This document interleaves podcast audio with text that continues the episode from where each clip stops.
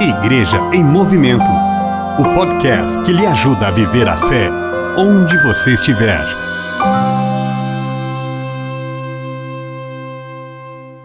Paz e bem, eu sou o Frei Ivo Miller,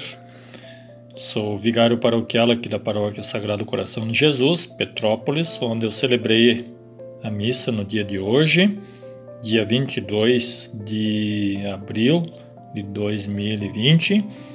e partilho a seguir que a gente colocou na partilha da palavra, o que chamam de sermão por aí.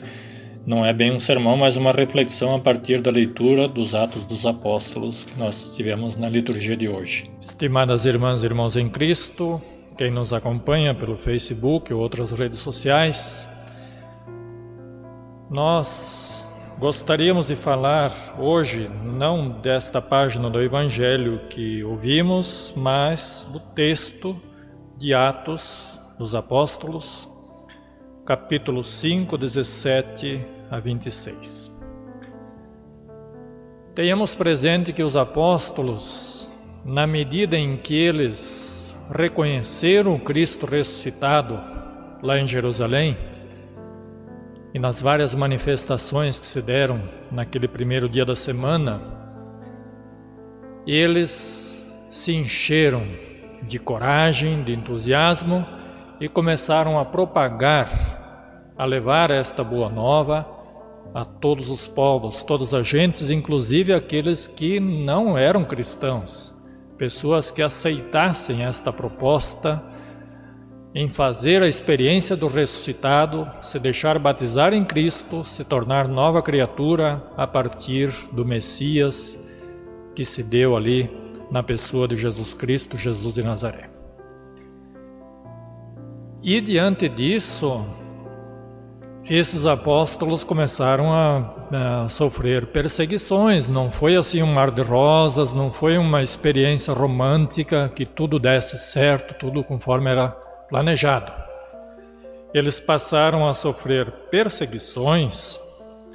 e na página que nós ouvimos hoje, desta ata de tudo que eles realizaram, eles então são colocados na prisão por saduceus, certamente aquele grupo dos fariseus que no tempo de Jesus que não aceitou esta proposta e tinha medo medo que essa gente pudesse encher o mundo com suas teorias, com suas falas sobre esse tal de Cristo ressuscitado lá em Jerusalém. E dentro da prisão, certamente esses apóstolos estavam ali desanimados, desiludidos, pensando que iam ter que passar muito tempo nesta prisão. Mas o anjo do Senhor veio até eles e, na calada da noite, rompeu aquelas paredes da prisão, as fechaduras, as chaves, e eles então saíram. Saíram e o mesmo anjo anunciou a eles para que eles fossem até o templo, pregar no templo, que era praticamente impossível, porque quem dominava o templo eram os sacerdotes aqueles judeus versados em altas teologias que lá é, organizavam toda a vida no templo. E ali, na medida em que o pessoal ficou sabendo que eles estavam lá no templo, foram lá para prendê-los novamente. Mas diz o texto que eles agiram com cautela não maltratando esses apóstolos, para que isso não pudesse se provocar escândalo no meio daqueles seguidores que já começavam a aceitar a proposta de uma religião que começava a surgir na aurora do cristianismo. Queridas irmãs e irmãos em Cristo, que mensagem poderíamos tirar para nossas vidas a partir desta leitura ou até do Evangelho, se quiserem depois ler e aplicar melhor isso nas vidas? Todos nós passamos por momentos de prisões e nesses dias de pandemia, vítimas do Covid-19, nós ou estamos no isolamento social ou estamos, quem sabe, acompanhando a vida de algum doente em orações, à distância, sem poder abraçar, sem poder chegar ali e dizer que está rezando para aquela pessoa, quem sabe até não podendo ligar porque essas pessoas estão ali sem ar, sem sem condições de poder se manifestar nem pelo WhatsApp ou pelo pelo celular. Nós vivemos momentos de prisões, mas há expectativa de dias melhores que possam acontecer. Nós pedimos então que o anjo do Senhor, que o ressuscitado possa chegar até essas prisões que nos envolvem e que possa romper as barreiras do medo, da tristeza, do rancor, deste silêncio de um retiro, quem sabe que dura vários meses, e que nós possamos sair dessas prisões.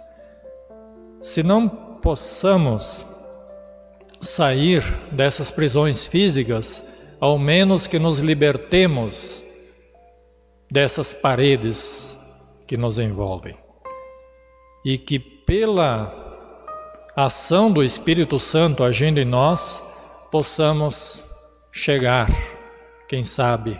dar um abraço virtual naquela pessoa doente, naquela pessoa que tanto necessita da nossa oração. Oxalá que possamos reconhecer sinais de ressurreição em todos aqueles que estão trabalhando nesses dias, doando suas vidas, dedicando inteiro serviço para cuidar destas pessoas enfermas vítimas do Covid-19 e que o anjo do Senhor possa protegê-los para que, que eles também não contraiam este vírus, que eles estejam protegidos em suas ações para poder o mais breve possível criar um elo de comunhão ainda maior com suas famílias que estão em casa recolhidas e que não podem abraçá-los nesses dias. Oxalá que o Espírito do Senhor também chegue a outras prisões, de gente que está na depressão, de gente que está doente nesses dias, vítimas de outras doenças, que são tantas,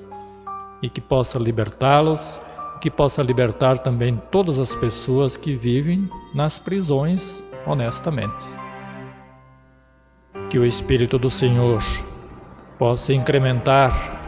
a nossa prática cristã nesse tempo de Pascal.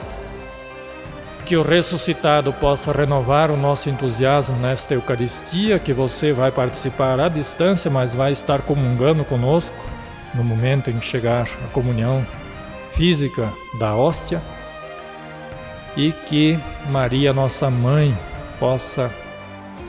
nos auxiliar nesta seara onde nós estamos inseridos no silêncio de nossos corações, rezando, acompanhando toda essa realidade para que dias melhores possam acontecer e possamos voltar a nos abraçar novamente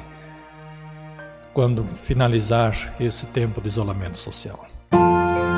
Igreja em Movimento